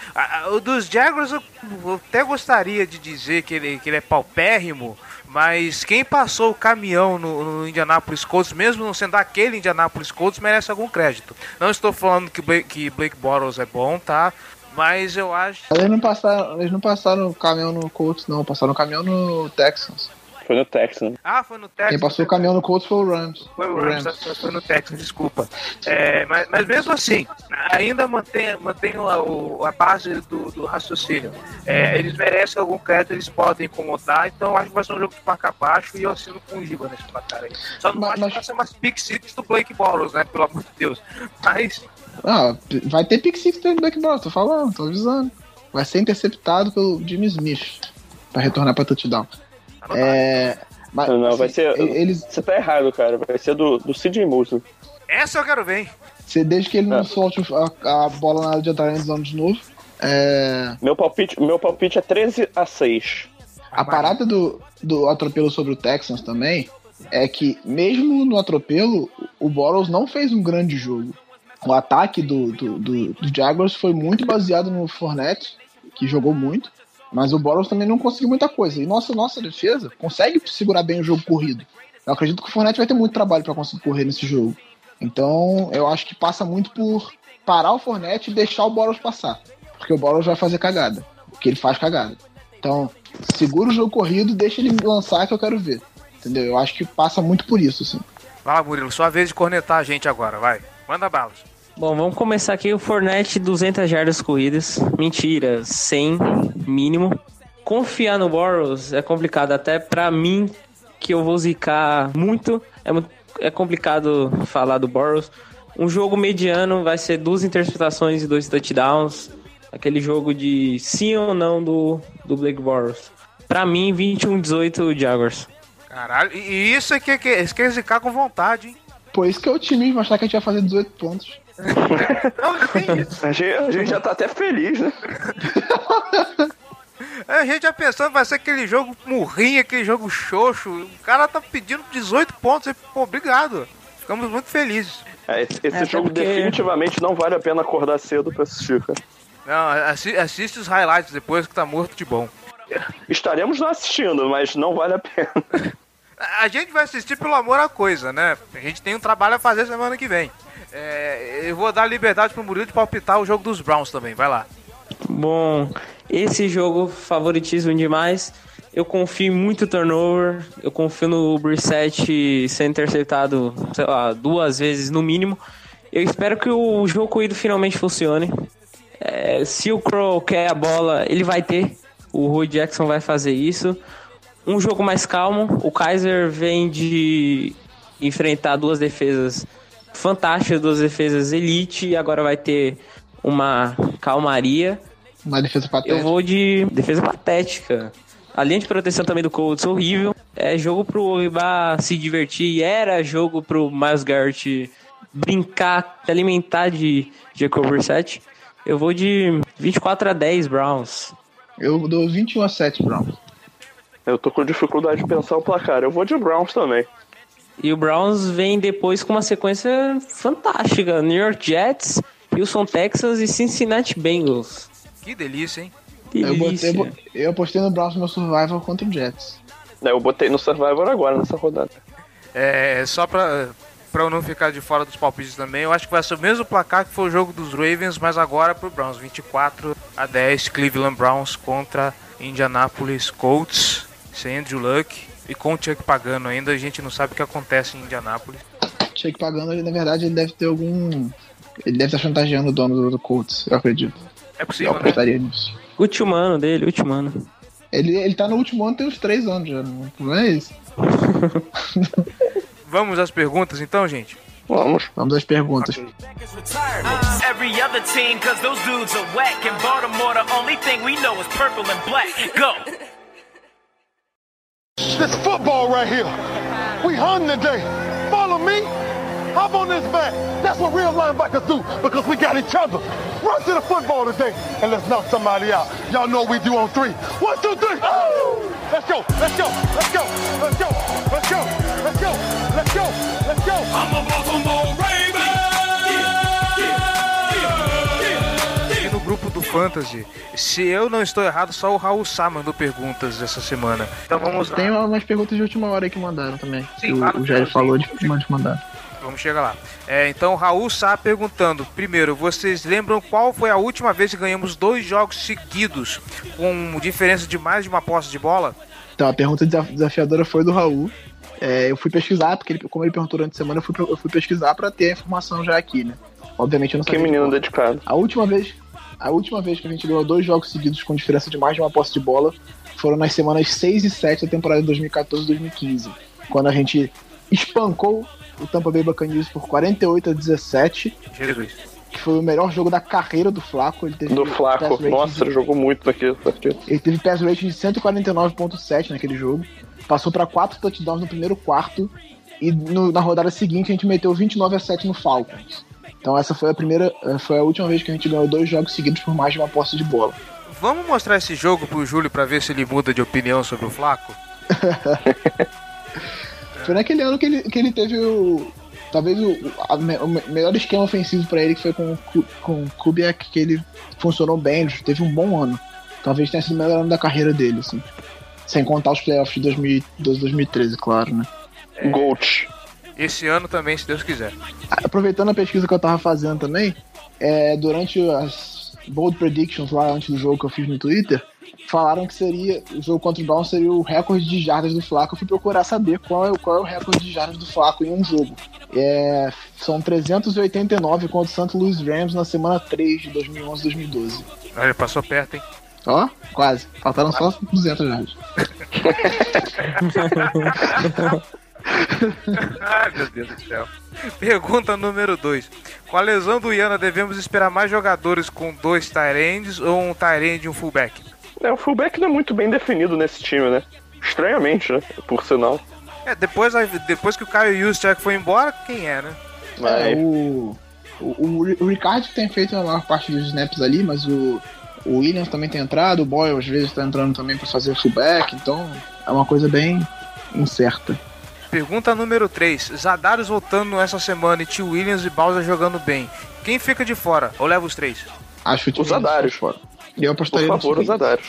Eu gostaria que fosse o Zadarius. Zadarius de fora, ok. É, é, dos três eu acho que é o, men- o menos competente, né? É, eu, eu gostaria que dessem a oportunidade do, do Tim Williams evoluir. E o Tyus Bowser não pode sair do time. Logo. É, Thais Bowser. Thais Bowser não pode. É, eu acho que a tendência é que o que o Tim Williams saia porque ele É, sim, eu concordo. Se fosse pra apostar no que, que eu acho que vai acontecer, eu aposto que o Tim Williams vai, vai sair. A pergunta do Thierry. Quando os Ravens vão ter um plano ofensivo mais audacioso? E aqui eu completo com um texto que eu vi agora, não sei se era do Ebony Bird, eu vou colocar depois no post. É, críticas ao plano de jogo do, do Mort Morningweg no jogo dos Browns. É, eu acho que você pode criticar o plano de jogo, assim, obviamente, né, nenhum plano de jogo perfeito, ele funciona, mas ele funciona muito bem nos dois jogos. Ele soube explorar o que era dado pra ele, assim como ele fez contra o Dolphins ano passado, ele fez nesse jogo contra o Bengals, ele fez no jogo contra o Browns. O, o Flaco explorou justamente o que, o que era dado, assim. O, o Browns estava dando espaço no meio, foram passes no meio e foi ganhando. Foi conquistando jardas, foi ganhando first down e deu certo. O plano de jogo deu certo. Claro, esse tá, o plano de jogo é montado contando que a defesa é muito forte e vai ajudar o ataque. Então, obviamente. E eu acho que esse audacioso é o quê? Você forçar um passe longo ganhando o jogo por 15 pontos. Não tem por que você fazer isso. Uma coisa é, você tá precisando ganhar o jogo, tá precisando virar o jogo, aí, pô, chama uma jogada de passe longo e faz. Mas agora você tá ganhando o jogo. Você tá com uma vantagem boa. Pra que, que você vai correr o risco de sofrer uma interceptação, virar o clima do jogo, sabe? Acabar dando- perdendo o jogo no final. Então, faz o básico, não arrisca. Tá ganhando, corre, gasta relógio, cansa o time adversário e segura o resultado. É isso aí. Nosso time não é. A gente não tem um talento suficiente pra ser. Pra colocar o jogo em risco no final, assim. Eu, eu acho que é muito a gente olhar para os demais times, a gente o- os grandes, os que estão no momento, a gente olhar esses times fazendo play actions bem executados, big plays bem elaboradas, e a gente olha pro para Baltimore, nosso jogo é muito nozinho, zinho, zinho, passe curto, passe curto, corre, passe. Dificilmente a gente vê uma, uma jogada, apesar de que play action apareceu legal nesse jogo, mas é, eu não estou falando que a gente tem que fazer isso, que a gente tem, a tem que investir em big play. Se, tem que investir no que está dando certo. Se o que está dando certo é isso, paciência. Não, eu acho que o play action vai, tende a ser mais usado conforme a temporada for avançando, que o Flaco for ganhando confiança, ele tá voltando de lesão, ele teve uma lesão nas costas, ele ficou o, o training camp inteiro fora. Então, sabe, não, não tem por que você arriscar demais, assim. As coisas vão, evoluindo, o, o trabalho é uma evolução, é uma- as coisas vão caminhando. Então, primeiro jogo, o Flaco lançou 17 passes. Terminou o segundo tempo inteiro sem completar um passe. Nesse ele já lançou 32. É uma coisa assim. Então, é uma evolução. E em nenhum momento precisou que ele lançasse mais do que isso também. Se precisasse, iam botar ele pra lançar. Mas não precisou. Então, enquanto não tá precisando, tá ótimo. Vai trabalhando nele, vai ganhando confiança, vai trabalhando em ofensiva. Usa o jogo corrido muito, porque o jogo corrido é importante, principalmente pra um cara que, que não sabe jogar sob pressão. Então, eu acho que o plano, o plano de jogo tá muito bem montado. Começando pelo Seminoles BR, Jeremy Macklin se consolidou, se consolidou como o principal alvo do Baltimore Ravens. Ele é. ali- Aliás, ele é o único wide receiver do time que tá fazendo alguma coisa. né? Porque. É, e não outros- podia deixar de ser, né? Não podia deixar de ser, pô. Vai confiar em quem? No Bruxa Perman, porra? Pois é. É, é. Dá pra apostar. dá pra apostar. Aquela alfinetada, né? Cusão! Dá pra apostar nele no Fantasy? Cara, assim, Dá, e aí, dá pra postar ele no Fantasy Brechar Perman Fan Clube? eu tenho, eu tenho, eu tenho o Macklin no Fantasy. Ele é do meu time no Fantasy. É, ele pontua razoavelmente bem, porque ele, não- ele teve. Ele tá fazendo TD, um jogo né? de, é, ele teve um jogo de 50 e poucas jardas e um touchdown, e agora um jogo de 20 e poucas jardas e um touchdown. Então ele fez 9, 10, 15, 12 pontos. Então ele não é nada espetacular, assim, por enquanto, mas é um jogador útil, assim. Ter ele na flex, acho que bem decente. E que decepção o Browns não ter ido atrás dele na free agent. Pô, ele era muito a cara do Ravens, cara. Muito. É, se bem que deu muito dinheiro pro Bridge, né? Esperando algo do Bridge. e- Sim. Eu gosto do Mas eu pelo menos, pelo menos. acho que ele- Acho que ele tá muito mal, estranho isso. É, e o, Eu o Brick jogou muito bem ano passado, cara. Mas, pô, pelo menos o, o Terrell Pryor começou muito mal lá em- em- em- no Redskins, então dá pra se sentir menos mal com isso. É, graças. Mas o Bridge viveu a vida inteira sem ter quarterback e mesmo assim foi bem. Continuou sem ter quarterback. É, o grande problema do Breach foi, na carreira dele foi saúde. Ele, ele se machucava direto, ele rompeu o ligamento do joelho as três temporadas já, eu acho. E sobre o Terrell Pryor, uma coisa engraçada nesse jogo, no jogo dessa semana, ele tem uma jogada que tem o snap, já, já fez e aí tá ele parado lá, alinhado ainda pra fazer a rota, olhando pra sideline. Parado, a jogada toda rolando. Meu Deus, eu preciso desse vídeo. Só as drogas. é. Germano Coutinho. A grande quantidade de turnovers da defesa nessas duas semanas é mais por mérito da mesma ou demérito dos ataques adversários? Acho que é um conjunto das coisas e é muito eu mérito acho que todo também. Eu acho que turnover é sempre um, um conjunto, cara. É difícil. Quando, quando vem volume assim, é muito raro uma defesa ter cinco jogadas dignas de forçar o turnover sem ter nenhuma influência do, do ataque nisso. Pois é, então é um, é um conjunto de coisas. É, é, por exemplo, é o exemplo do que a gente falou do, do, do Kaiser durante a gravação. é, passaram leituras para ele que sabiam que ele teria dificuldade, ele, ele errou a leitura, fez um passe ruim. Ah, então tem o mérito da defesa, que foi difícil de ler, e o demérito do, do, do Kaiser, que fez o passe ruim, que, que errou a leitura. Então, é, sempre, é basicamente é um conjunto. Por exemplo, É. inter- interceptação que é mérito do, a- do ataque, a do Edel, ne- a do mérito da defesa, a do Edel nesse jogo, por exemplo. E também é demérito do recebedor que bateu na mão dele e sobrou no colo do, do Edo, né? O cara errou a Sim, exatamente. Ó, já, aí já tem, já tem um misto das duas. Acho que, a, acho que a que eu achei mais mérito A que é mérito do só- Bowser. É, essa e no, no jogo passado do Jim Smith. Sim, que ele voltou muito bem na marcação. Sim, é, ali foi uma leitura perfeita, cobertura perfeita. O passe nem foi ruim. Seahawks Brasil. O que achou da estreia de Alex Collins? Então, a gente falou já mais, mais pra frente, né? É, fez um bom jogo, é, mostrou. Ele atacou muito bem os gaps, assim. Quando os gaps abriam, ele ia rápido, ele ia com velocidade, ele conseguiu quebrar alguns tackles. Então, é um jogador que eu não esperava nada dele, não tinha grande expectativa, mas ele me surpreendeu nesse primeiro jogo. Esse jogo de. Londres agora, pra mim, é um jogo que é dar o 10 pra ele. Ele tem que entrar, tem que produzir e não pode soltar a porra da bola. Mão de alface do caralho. Comendo maionese no vestiário, porra. Aí mais uma do Seminoles BR. Por que o time de Jernigan foi trocado? Não apresentou nível técnico para a defesa do Ravens ou pelo salário cap insuficiente? Ele tinha contrato de calor ainda. Então o salário dele não era alto.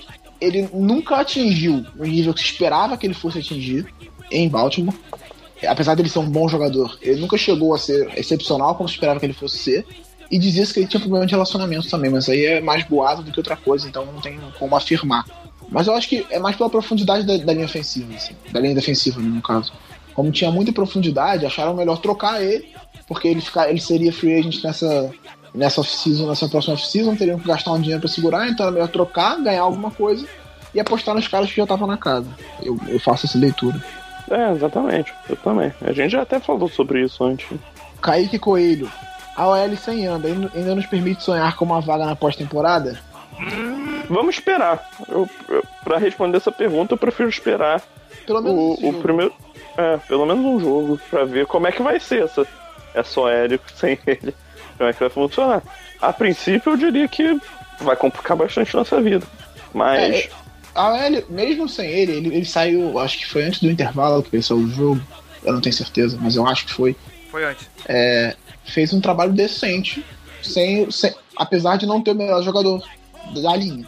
Mas vamos ver como é que vai ser, quem vai substituir ele, porque em tese é o Bergstrom, mas o Luminor foi bem elogiado. O, o Rabo disse que ele tá evoluindo muito, que ele tá quase pronto para ser um jogador do, de, de NFL. Então vamos ver, de repente o cara consegue ganhar a vaga e se, se destaca como calor. É, segunda pergunta do Kaique. O jogo da semana 4 contra o Steelers já pode ser considerado chave para uma vaga na pós-temporada? Eu acho que qualquer jogo de divisão é considerado um jogo chave. A gente precisa ganhar. É, exatamente. Exatamente. Porque é critério de desempate é, é importante para você abrir vantagem pro rival, porque no momento os dois estão 2-0. Se a gente ganhar do Jaguars, a tendência é que os Steelers também ganhem o jogo deles. Então vão chegar os dois 3-0 no jogo. A gente ganhando, a gente abre um jogo de diferença. Então a gente tem direito a perder um jogo, entre aspas, para eles empatarem com a gente, entendeu? Então eu acho que qualquer jogo de divisão é, é vital nas chances de playoff. É, os jogos de divisão, inclusive, são os mais importantes. Esses jogos que a gente vai ter com, com Vikings, com Colts, é, principalmente esses jogos com, do outro lado da, da, da conferência. é, se a gente perder, ok, tá, ninguém tá aqui interessado em perder, mas é, são jogos que na hora de um critério de desempate, por exemplo, não vão impactar tanto. É, o mais importante é conseguir a vitória dentro da divisão. Então, é, lembro lá atrás a gente já tinha falado, o jogo contra o Bengals na semana 1 e esse jogo contra os Steelers, eles vão ser a chave pro time engrenar. A gente já deu esse primeiro passo que foi ganho, foi dar esse shootout esse shootout no, no, no Bengals, agora vamos ver como que a gente se comporta diante dos Steelers voltando de Londres, né? Ainda bem que pelo menos o jogo é em casa.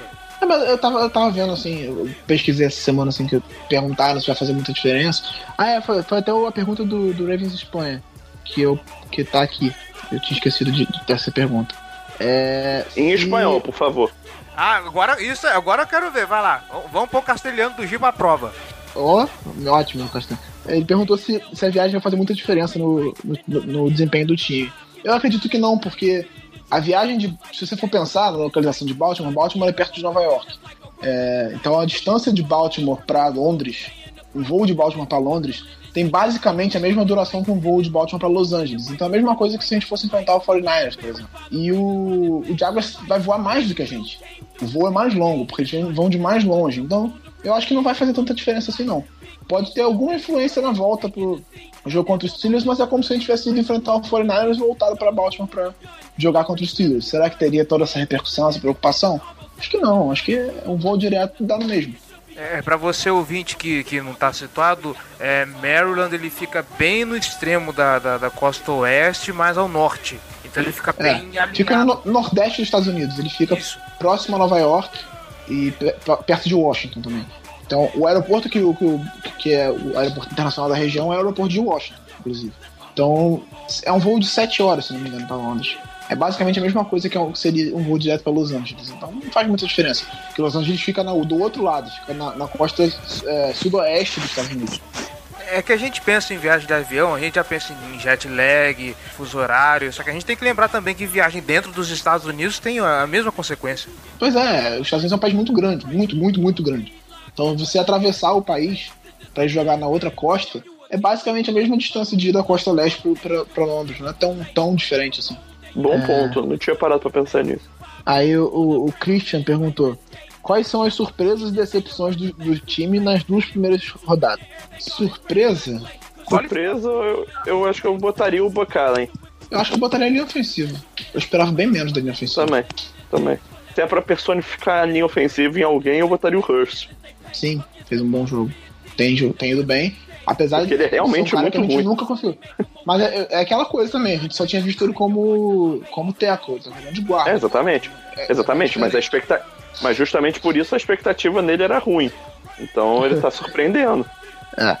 É, e decepção. Acho que é difícil Eu não, dizer que é uma eu decepção. não tenho nenhuma decepção por enquanto, eu acho. Acho que talvez o Mike Wallace. Participando muito pouco do jogo, assim. Não que ele fosse o cara mais regular, participativo Porra, cara. da O que, que a gente. A gente, a gente esqueceu de comentar o bloqueio do Perman, cara. Não, foi do, do Chris Matthews.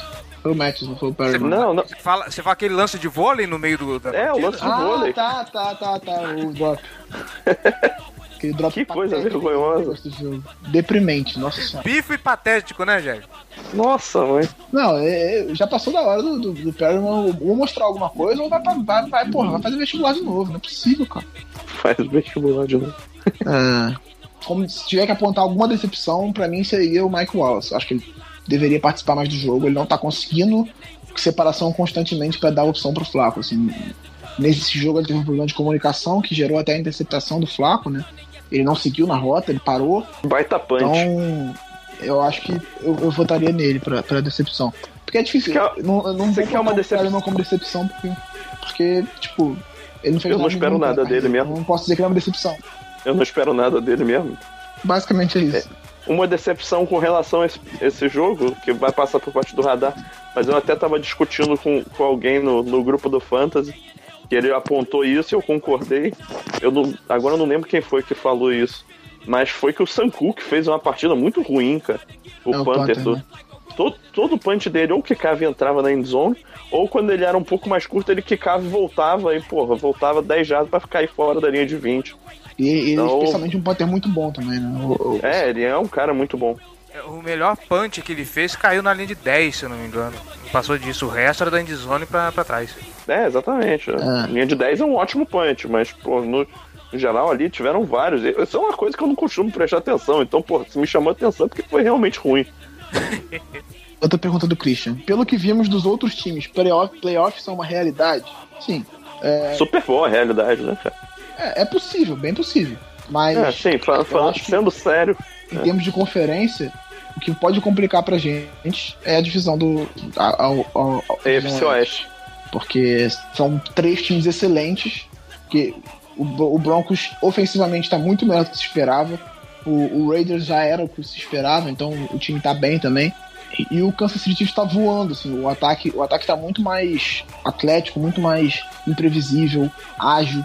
Então eles podem complicar um pouco essa questão de wild card. Talvez a gente precise ganhar a divisão. E é complicado ganhar a divisão dos Steelers. Até que o calendário deles é um pouco mais fácil do que o nosso. É, Mas eu pensando acho- por acho outro que lado, a gente tem a vantagem de que eles vão se matar ali dentro ainda, né? Nenhum deles Ah, se tem enfrentou. Tem esse, esse porém também. Mas se eu tivesse que botar minhas fichas, eu diria que os três, os dois wildcards vão sair de lá. É, eu não vi o, o jogo do Kansas City Chiefs. a- a- eles ainda estão mantendo aquela média do, do primeiro jogo, onde o Alex Smith fez aquela atuação assombrosa. O cara Não, ele não foi também. O Karen Hunt jogou pra caralho. É, Karen Hunt foi muito bem. O Travis Kelce apareceu bem mais nesse jogo também. É, Gabriel Matuela. Matuela. Ah, deixa, posso, É. posso só complementar na, na última? Sobre a expectativa de playoff? Cara, eu acho que, que é um time que tá na briga por, por uma vaga de wildcard. Só que, assim, eu acho que o nosso teto é um 10-6, cara. Eu acho que se passar nisso, eu vou ficar absurdamente surpreso É, eu acho nas que condições atuais. o, te, o teto. E eu acho que é um teto otimista, inclusive. Eu, eu não acho tão otimista, eu acho bem possível o 10-6. Eu ficaria. Pra ir pra 11-5, na, na minha visão, a gente teria ganhado os Steelers lá, o que não é impossível. A gente quase fez isso ano passado, que o nosso time era pior. Mas eu não, não apostaria que vai acontecer. É, Bom, tem a última pergunta passar. aqui do Gabriel. Ele pergunta se ele pode botar o Alex Collins como titular do fantasy dele, considerando que o, que o West tá machucado. Não. Depende, se você estiver me enfrentando. Se você estiver me enfrentando, fica à vontade, cara. É, se você não tiver mais ninguém no seu time pra botar, pode botar. Por exemplo, meu time lá, meu time tá horroroso. Meu melhor running back era o West. Ele machucou, eu vou botar o Collins, porque era a única merda que eu consegui pegar na free agents. Mas, Eu, eu gostaria de dizer que eu estou em segundo e na última rodada tinha dois jogadores a menos, hein? tá escalando bem o time, o Caio. Ô, eu tenho uma sorte do caralho, cara. Não sei como é que eu tô chegando. Esse coach aí vai ser demitido, hein, cara. O GM, mota, o, o GM monta o negócio perfeito aí, pô, a máquina e, e o técnico pra estragar o negócio. Tá pior, que, tá pior que o Sean Payton, né? Que vai pro, pro, pro Snap com 10 jogadores em, em campo. Foda, né, cara? Na primeira jogada da temporada ainda. No nosso fantasy, o que me fudeu foi o, o David Johnson machucar e complicou minha vida. Chora mais tá pouco, cara.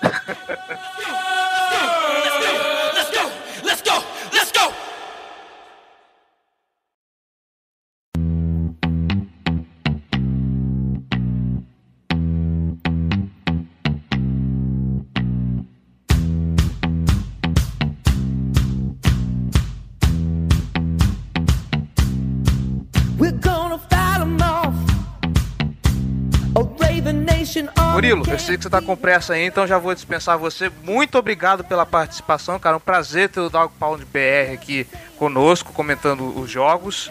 É, Boa sorte agora nessa, na- nos próximos jogos. Espero que vocês continuem perdendo pra gente. Bom, isso vai acontecer, infelizmente. E agora o microfone é seu, cara. Fica à vontade aí. Bom, é, obrigado aí pelo convite. É bom ver esse mundo do futebol americano com podcast, com blog crescendo. E eu faço convite para ir lá, arroba DownPodBR. São quatro anos cobrindo o Browns, sem ver o time com chances de playoffs, e mesmo assim eu continuo lá com o trabalho, com o Patrick Ferreira, porque a gente ama Cleveland, a gente ainda acredita. E o torcedor de Cleveland não vive de futebol americano, mas sim de esperança. Não pensei que você ia dizer de LeBron James. Ah, LeBron The King voltou. Eu queria, eu queria lembrar de algum jogador do Cleveland Indians agora, mas só que eu me esqueci, cara. Não lembrei de nenhum. Foi um Francisco Ah, aí Lindor aí. Em 2008 eu queimei a jersey do LeBron. Nossa. Paguei 120 e queimei a jersey. Agora você comprou outro. Agora eu o- tive um prejuízo, comprei uma 150. Né? E agora nem tem mais como. Se ele sai do, do, do Cleveland agora, não pode mais queimar, né? Não, mas aí ele, é, então, ele já deu a NBA Finals, o que ele fizer agora na vida dele não importa. Pode, pode ser prefeito de Cleveland agora. Ele vai ser governador de Ohio, cara. Fica vendo. Patrick, muito obrigado. Giba, Gelli, muito obrigado aqui de novo, cara. Vocês são foda. Valeu aí pela, pela paciência, pela competência. Você, ouvinte que está nos escutando, muito obrigado pela audiência, por aturar a gente aqui até agora. É, recados básicos, não esqueça, curta nossa fanpage, facebook.com.br Casa do Corvo BR, nossos twitters, arroba dogpoundbr, arroba bravensbra, arroba jggl, arroba Casa do Corvo. Se você está escutando isso pelo iTunes, comente e deixe sua avaliação, dê cinco estrelas pra gente, pra gente conquistar relevância na iTunes Store.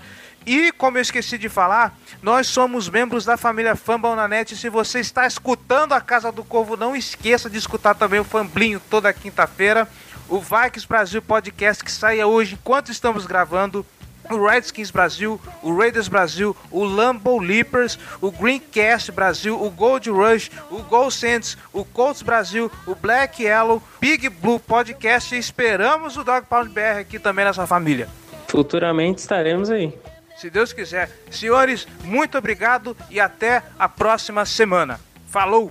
Um abraço. Valeu. Um abraço. The nation ain't coming back without a Super Bowl win. And the feeling coming.